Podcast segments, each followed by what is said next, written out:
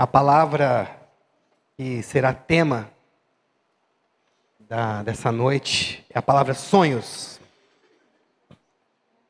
O tema, então, dessa noite leva a palavra sonhos. E eu gostaria de ler com vocês o texto de Gênesis 28, do versículo 10 ao versículo 22. O título dessa perícope, desse trecho bíblico, na minha Bíblia está o sonho de Jacó em Betel. E o texto diz assim: Jacó partiu de Berseba e foi para Arã. Chegando a determinado lugar, parou para pernoitar, porque o sol já se havia posto. Tomando uma das pedras dali, usou-a como travesseiro e deitou-se. E teve um sonho no qual viu uma escada apoiada na terra, e seu topo alcançava os céus. E os anjos de Deus subiam e desciam por ela. Ao lado dele estava o Senhor, que lhe disse: Eu sou o Senhor, o Deus de seu pai Abraão e o Deus de Isaque. Darei a você e a seus descendentes a terra na qual você está deitado. Seus descendentes serão como o pó da terra, e se espalharão para o oeste e para leste, para o norte e para, sul, para o sul. Todos os povos da terra serão abençoados por meio de você e da sua descendência. Estou com você e cuidarei de você aonde quer que vá, e eu o trarei de volta a esta terra. Não o deixarei enquanto não fizer o que lhe prometi.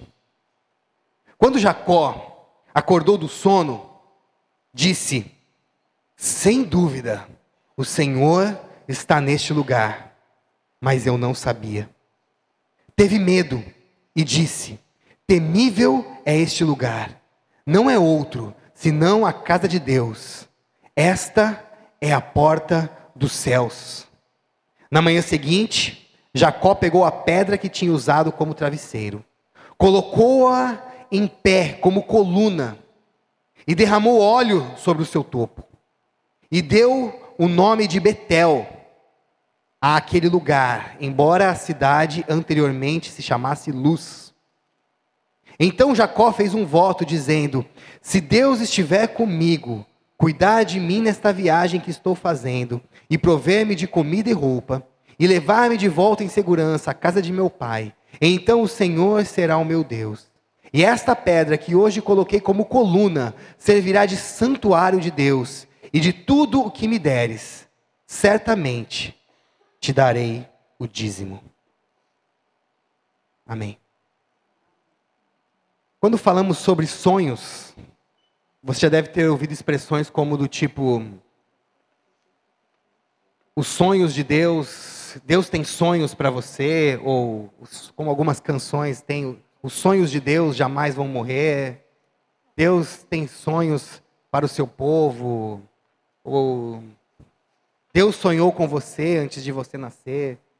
São frases que eu estou lembrando agora de algumas canções ou algumas expressões que a gente usa para abençoar, para tentar de certa forma acalentar uns aos outros. Mas a pergunta que surge com essas expressões é: Deus sonha? Será que Deus sonha? Pode Deus sonhar? É possível que Deus sonhe? A teologia vai dizer que não. Os teólogos vão dizer que não. Por quê? Porque o sonho ele é uma projeção de um futuro. Um futuro desejado, uma utopia, algo tópico, algo ligado à quimera. O sonho é algo que nós almejamos alcançar. E como pode um ser onisciente, onipresente, onipotente, que não está limitado ao tempo e espaço, sonhar com algo futuro? Teologicamente falando, é impossível. Deus não sonha, Deus não pode sonhar. A gente pode usar essa expressão, talvez é, de maneira poética, né? Talvez é, tentar usar de uma maneira, fazendo um, eu esqueci o nome da palavra, quando a gente faz um antropomorfismo, né, dando uma característica humana para Deus. Ah, talvez, mas a verdade é que Deus não pode sonhar da forma como sonhamos, porque o sonho, ele é uma realidade muito humana. Sonhar é uma realidade de seres que estão limitados ao tempo e espaço. Sonho é algo humano, é algo de homens, algo de seres humanos. Sonhar, projetar o futuro, projetar algo que, que se deseja, almejar algo lá para o futuro, isso é algo humano, é algo de quem está limitado realmente ao tempo e ao espaço. Por isso, sonhar, sonhar é um ato humano, é um ato de um ser humano. E esse texto que nós lemos de Jacó, Jacó aqui tem um sonho. Era o título, né? O sonho de Jacó. E é interessante que Jacó, nesse momento, ele estava fugindo. Fugindo de quem? Fugindo do seu irmão. Fugindo da sua família. Se você lembra, Jacó tinha aprontado. Ele tinha aprontado em casa. Ele vivia num contexto. Já era um contexto perturbado por si só, por conta dos pais. Aliás, Antes de nascer, foi feita uma profecia, foi declarada uma profecia a respeito dos irmãos que nasceriam, Isaú e Jacó, e dali nasceriam duas nações que brigariam uma com a outra. Então ele já nasce nesse contexto dessa profecia. A realidade familiar era uma realidade complexa, porque o pai preferia Isaú. O pai preferia o filho mais velho, e mais velho porque ele nasceu apenas alguns minutos antes do seu irmão Jacó. Eles eram gêmeos, mas o Isaú nasceu primeiro, alguns minutos, e por isso ele tinha esse direito de ser o primogênito.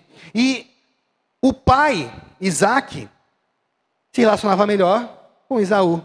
Já Jacó, ele era o queridinho da mamãe. A mãe, alguns adolescentes riram quando eu falei queridinho da mamãe. Jacó, ele era o preferido de sua mãe. Isaú tinha características de um homem caçador, alguém que saía para caçar, alguém valente. Jacó já era alguém mais da casa, gostava de cozinhar, de ficar ali em casa. A verdade é que quando chega o um momento em que o pai Isaac vai abençoar o filho primogênito, e ali essa bênção, no contexto histórico, no contexto judaico da época, essa bênção para o filho mais velho, essa bênção para o primogênito era algo muito importante. Era importante porque aquele filho abençoado daria continuidade à família. E no caso dessa família, era a família de Abraão, que vinha da descendência de Abraão, a família escolhida por Deus, a família separada por Deus para abençoar o mundo, para constituir uma grande nação, para constituir a nação de Deus. Então, essa bênção de Isaac era algo importante. Não era uma simples oração de um pai que deseja abençoar o seu filho, mas era a continuidade da obra que Deus havia estava realizando naquela família e naquela linhagem. E a verdade é que o pai chama o seu filho Esaú para abençoar e fala: Filho, vai caçar, traz uma, um prato para mim da, da, da sua caça, fruto da sua caça, e quando você trouxer esse prato, eu vou te abençoar. A mãe escuta, Rebeca escuta, e ela então combina com Jacó: olha, o seu irmão saiu, é hora de você receber essa benção. Ele fica um pouco preocupado, porque o irmão era. A Bíblia diz que ele é peludo. Como é que vai ser? Meu pai não vai, não vai me reconhecer, mas eles ali dão um jeito, põem a pele de, de um animal. Enfim, eles dão um jeito de enrolar o pai, de enganar o pai que já estava cego. E o pai é enganado e abençoa Jacó. E a verdade é que a bênção foi proferida sobre Jacó. E quando Isaú chega, ele fala: Eu cheguei, estou aqui, não, mas eu já dei a bênção. Mas me abençoa, e não, não tinha como. Não tinha como. Jacó recebeu, a, Jacó roubou a bênção do irmão. Enganou o pai junto com a mãe para pegar a bênção do irmão. E o irmão quis fazer o quê? Quis matar. Eu vou matar esse meu irmão. E aí o, a mãe, Rebeca, chama Jacó e fala o seguinte: seu irmão vai te matar.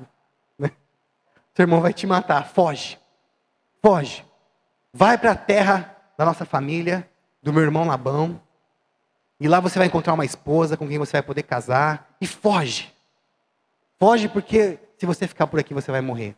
E é nessa fuga, é no contexto dessa fuga que está a passagem onde nós lemos. Jacó está fugindo. Imagina que ele correu o dia inteiro. Correu o dia inteiro, mas aí a noite caiu. E ele precisou descansar, ele precisou dormir. Arrumou uma pedra lá, deitou, e então ele tem esse sonho. Ele tem esse sonho que traz uma nova perspectiva para a sua vida. Engraçado que na leitura bíblica, depois desse sonho, parece que Jacó se transforma. Ele reconhece que Deus estava ali, que Deus é quem havia é, proporcionado esse sonho para ele, e depois desse sonho a sua vida é transformada. Ele muda. Ele deixa de ser o enganador e passa a ser o enganado. Porque quando ele chega na casa do seu tio, ele é enganado pelo seu tio. Porque ele queria casar com uma filha, e o tio falou: tá bom, trabalha sete anos que está tudo certo. Ele trabalha sete anos e casa com a outra, com a mais velha. Então ele passa, ele, ele, ele, muda, ele muda, ele é transformado depois desse sonho, ele é transformado depois dessa experiência. E depois dessa experiência, então ele vai para casa do seu tio, ali ele casa com a filha mais velha, depois casa com a filha que ele amava, constitui uma família, adquire bens, volta, então decide voltar para reencontrar o seu irmão. Na volta ele tem uma outra experiência com Deus, ele é ali transformado definitivamente, seu nome é mudado de Jacó para Israel. E o bom é que no reencontro com o irmão, apesar de toda a tensão, eles conseguem se reconciliar.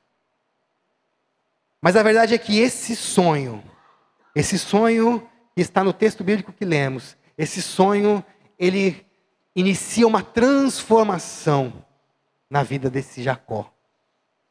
Esse sonho transforma Jacó.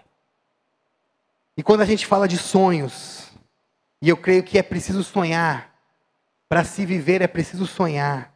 Quando a gente fala de sonhos, é preciso, a gente precisa entender que para sonhar, em primeiro lugar, a gente precisa dormir. A gente precisa descansar. O sonho é importante. É importante para o ser humano sonhar. O ser humano precisa sonhar, mas para sonhar precisa descansar. Para sonhar precisa dormir. Precisa parar um pouco às vezes. Precisa sair um pouco do agito, da correria. Para sonhar, nós precisamos fazer as pazes com o nosso travesseiro, mesmo que ele seja um travesseiro de pedra. Nós precisamos deitar, descansar, dormir. E é engraçado que nós vivemos na época dos transtornos de sono, não é verdade? É impressionante como nessa época que vivemos, pessoas tomam remédios para dormir. Quantos de nós tomamos precisamos de dormir à base de remédios? Eu estava pesquisando e eu vi que no YouTube tem alguns vídeos que são vídeos é, onde ali tem sons eles falam que são sons relaxantes. Não sei se vocês já viram isso. Alguém já viu isso? São pessoas falando assim, ó. Elas falam assim: Olha, você pode descansar. Acalma, fica tranquilo. Gente, é, parece ridículo, né? Mas tem muitas visualizações. Muitas, milhares e milhares. É uma pessoa sussurrando. Para você poder descansar. Para você poder se acalmar. Porque nós vivemos na época desses transtornos de sono. Uma pesquisa da Unifesp diz que 76% dos brasileiros têm algum distúrbio de sono. 76% dos brasileiros ou dormem à base de remédio, ou a questão do ronco, a apneia. Não conseguem dormir, não conseguem descansar. E é claro que isso é resultado de um estilo de vida. É o nosso estilo de vida onde a gente está sempre correndo, onde a gente está sempre no trabalho, no trânsito, no dia a dia, no celular. Antes de dormir, estamos ali no celular, estamos ali ligados no celular. A luz do celular, eu li que a, o celular tem uma luz, e essa luz é muito parecida com a luz do dia, quando você está acordando. Então você está dormindo, você e eu, porque eu também faço isso, e você está ali mexendo no celular antes de dormir, na verdade você está mandando uma luz e a sua mente está entendendo que está tá na hora de acordar. E hoje parece que no, no, no, na época onde o tempo é dinheiro, sabe a época onde o tempo é dinheiro? Você precisa.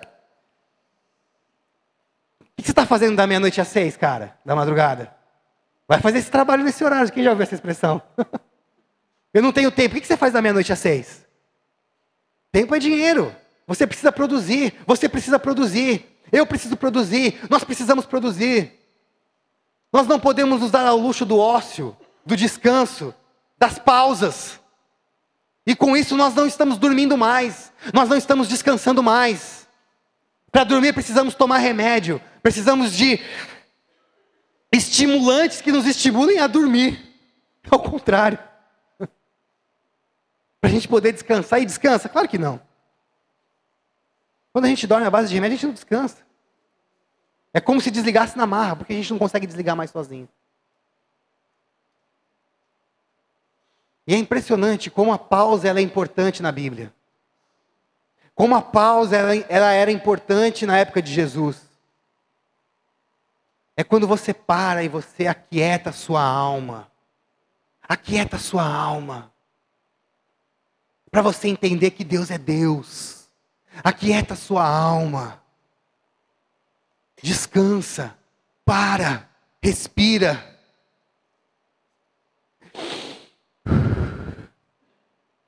Sente a sua respiração. Desliga os aparelhos eletrônicos. Você precisa parar. Você precisa descansar. Para sonhar, você precisa dormir. Hoje nós não sonhamos mais. É que eu não estou falando só do sonho quando a gente dorme. Estou falando de sonhos como projeções para o futuro, desejos que nós almejamos, lugares onde queremos chegar. Nós deixamos de sonhar porque nós não estamos parando mais. Nós não estamos parando para descansar e para aquietar a nossa alma, aquietar o nosso coração. Para sonhar, é preciso dormir, é preciso descansar. Nós precisamos entender também que nós precisamos sonhar, nós devemos sonhar, apesar das circunstâncias. Apesar das circunstâncias. As circunstâncias de Jacó eram circunstâncias nada favoráveis. Primeiro, porque ele estava fugindo do irmão que queria matar ele.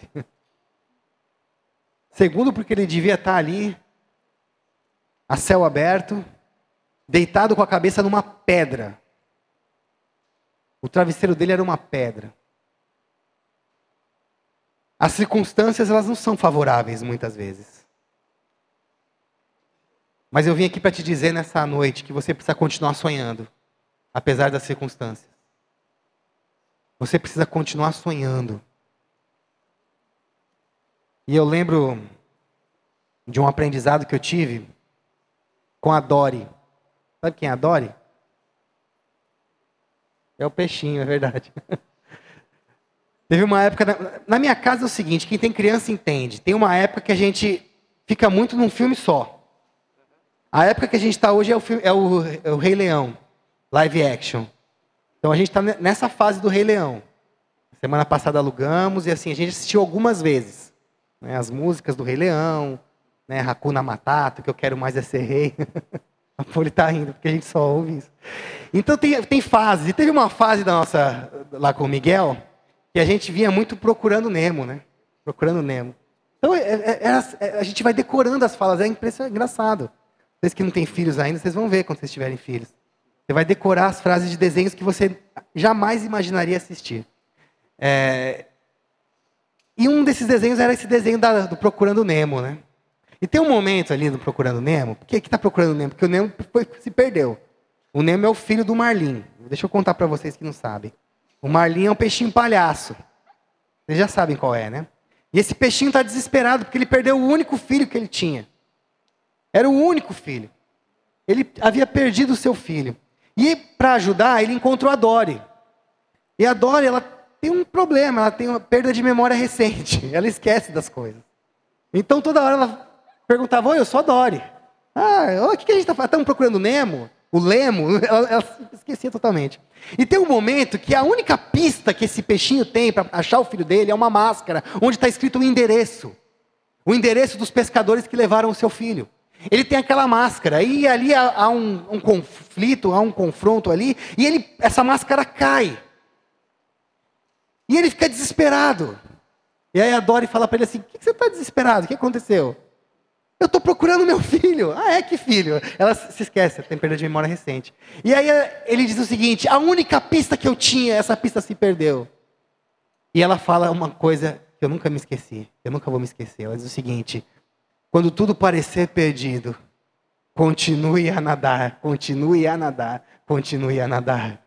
E aí eles vão nadando, enfim, a história continua, eles encontram a máscara e eles encontram o Nemo no final. Mas a verdade é essa, o aprendizado da Dora é o aprendizado para a gente hoje. Apesar das circunstâncias, meu irmão, minha irmã, continue a nadar, continue a sonhar, continue a projetar para o futuro. Continue a sonhar, Deus quer dar sonhos para você. Deus não sonha, mas ele, ele tem sonhos em você, Ele quer dar sonhos para você. E eu tenho certeza que a Dori tirou essa ideia de lá de Jeremias. E eu queria ler com vocês, Jeremias 29. Do versículo 4 ao versículo 7. Que diz o seguinte: Assim diz o Senhor dos Exércitos, o Deus de Israel, a todos os exilados que deportei de Jerusalém para a Babilônia. Aqui Deus está falando com os exilados, com aqueles que foram levados para a Babilônia. Eles não foram para a Babilônia para fazer um passeio para ter uma experiência transcultural. Eles foram tirados das suas casas, tirados das suas famílias, tirados da sua cidade à força. A sua cidade ficou destruída, muitos dos seus parentes ficaram lá mortos, vivendo na miséria. E eles estavam agora na Babilônia, como escravos. E então o Senhor diz: Construam casas e habitem nelas, plantem jardins e comam de seus frutos, casem-se e tenham filhos e filhas. Escolham mulheres para casar-se com seus filhos e deem as suas filhas em casamento, para que também tenham filhos e filhas. Multipliquem-se e não diminuam. Busquem a prosperidade da cidade para a qual eu os deportei e orem ao Senhor em favor dela, porque a prosperidade de vocês depende da prosperidade dela. Ou seja, continuem a viver, continuem a sonhar, continuem a nadar, continuem a, a casar, a se casar, terem filhos, casem os filhos de vocês, plantem jardins. Plantar jardim é coisa de sonhador, né? Fala a verdade. Plantar jardim, Senhor, eu estou como escravo aqui. Meus parentes morreram, ou pelo menos, não sei se morreram ou se estão ali vivendo em miséria em Jerusalém. Jerusalém foi destruída, minha cidade foi destruída. Plantar jardim? É, plante jardim. Sonhe, apesar das circunstâncias, continue sonhando. O profeta Joel, quando profetizou a respeito do derramado Espírito Santo, lá em Joel, capítulo 2, versículo 28, há uma profecia, e essa profecia é cumprida em Atos 2, e Pedro repete esse texto na sua pregação em Atos 2. Ele diz que os velhos terão sonhos. Os velhos terão sonhos e os jovens terão visão. Como pode alguém que já está no final da sua vida ainda sonhar? Porque sonhar, apesar das circunstâncias, é uma obra do Espírito em nós. É o Espírito Santo quem nos capacita a sonhar. Porque nós já não estamos mais limitados a essa realidade, às circunstâncias. Nós sonhamos porque nós enxergamos a eternidade. E a eternidade nos leva a sonhar.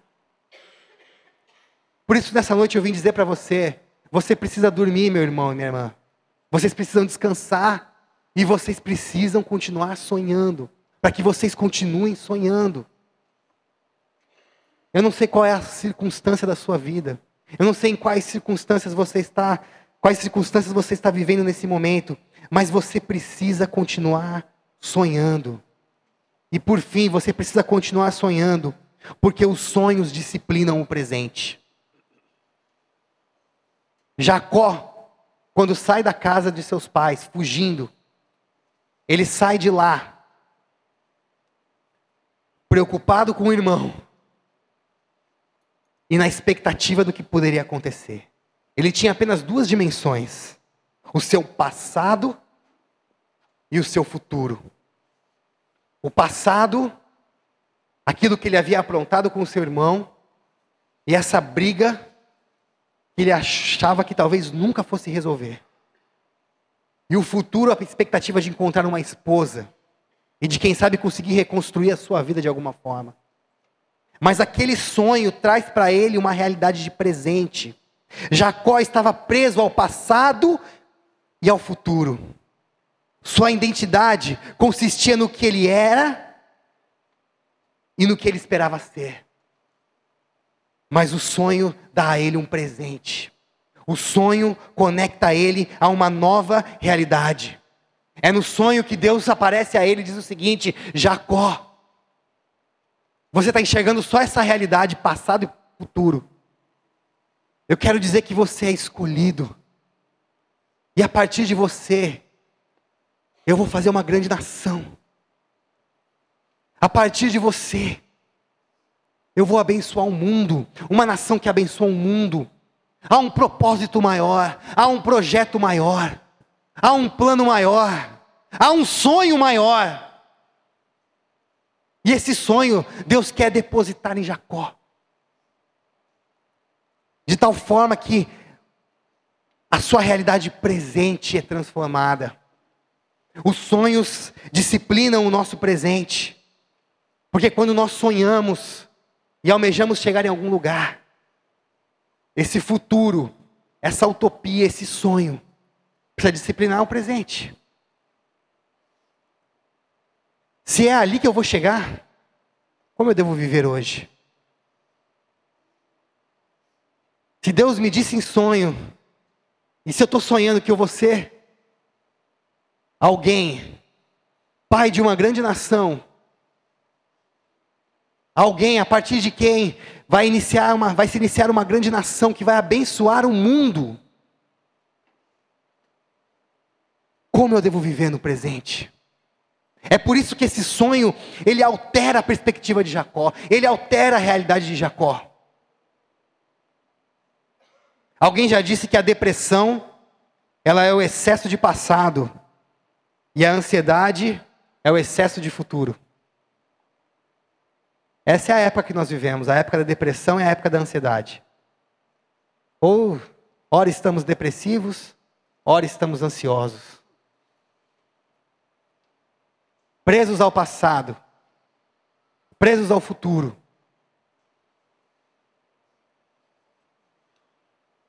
Correndo atrás de nem sabemos mais o que.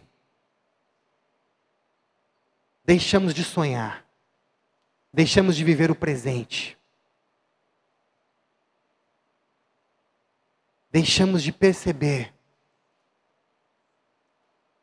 qual é o sonho de Deus. E aí você deve estar se perguntando, mas você disse que Deus não sonha? Deus não sonha o sonho dele, ele sonha um sonho para você, ele quer pôr um sonho em você, e o sonho que vai estar em você vai ser o sonho dele. Ele quer colocar um sonho na sua vida, para que você sonhe. Ele não vai sonhar mesmo, ele não está limitado a essas dimensões de tempo e espaço. Mas ele quer que você sonhe. E ele quer pôr um sonho em você. Só que para isso você precisa descansar. Você precisa parar um pouco.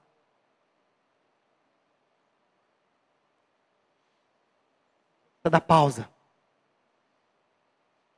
Para que você continue sonhando.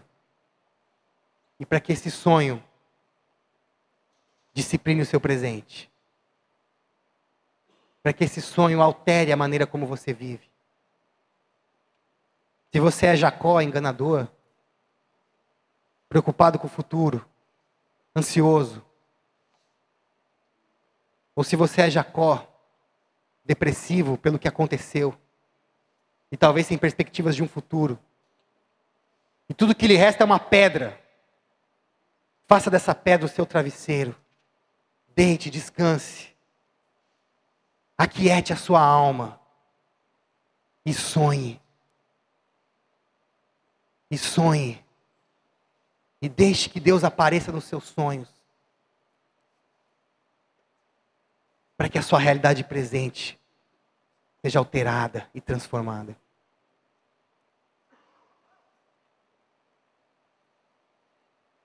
Quando eu vou orar pelos meus filhos antes de dormir, eu sempre peço, Senhor, que eles possam sonhar contigo nessa noite.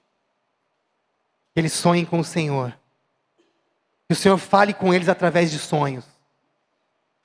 Que enquanto eles durmam, estiverem dormindo, enquanto eles dormem, o Senhor fale com eles através dos sonhos. Dê sonhos para eles. Sonhos de um futuro bom. Sonhos que trazem a esperança de volta, que renovam a esperança. A esperança de que o mundo pode ser um lugar melhor. A esperança de ter uma família. Apesar das circunstâncias que hoje você talvez esteja vivendo. Sonhe. Sonhe em se casar. Sonhe em ter filhos. Sonhe em, alcançar, em conquistar metas. Tenha objetivos. Descanse e sonhe com o Senhor. Porque Ele quer transformar o seu presente.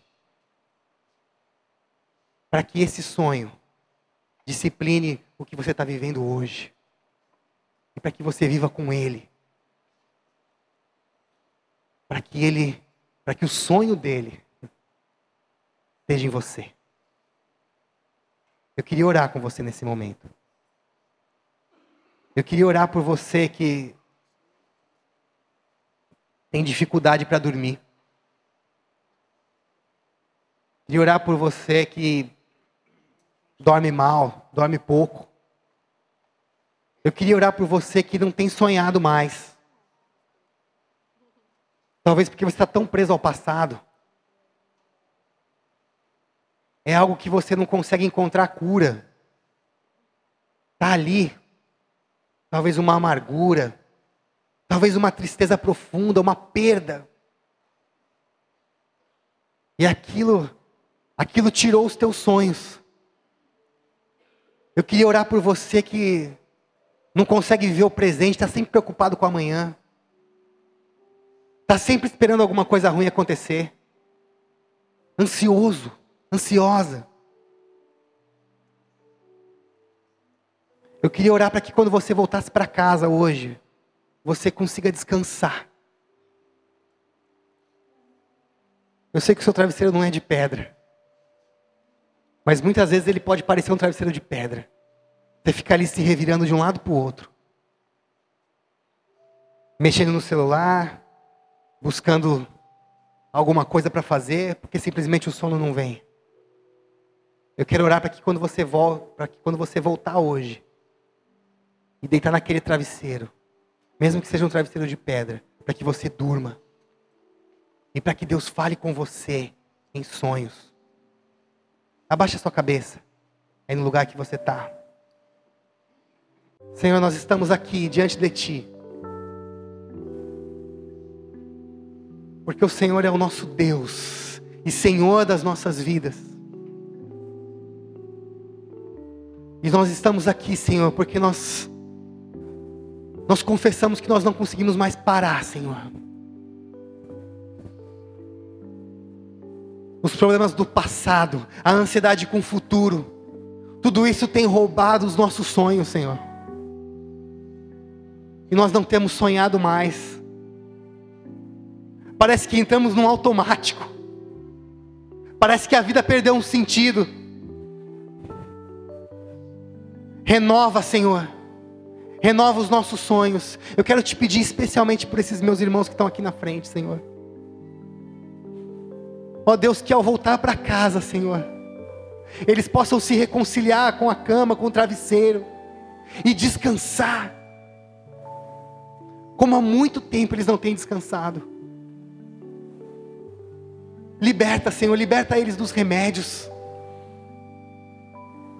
Acalma o coração, aquieta, cura te pedimos a cura, Senhor.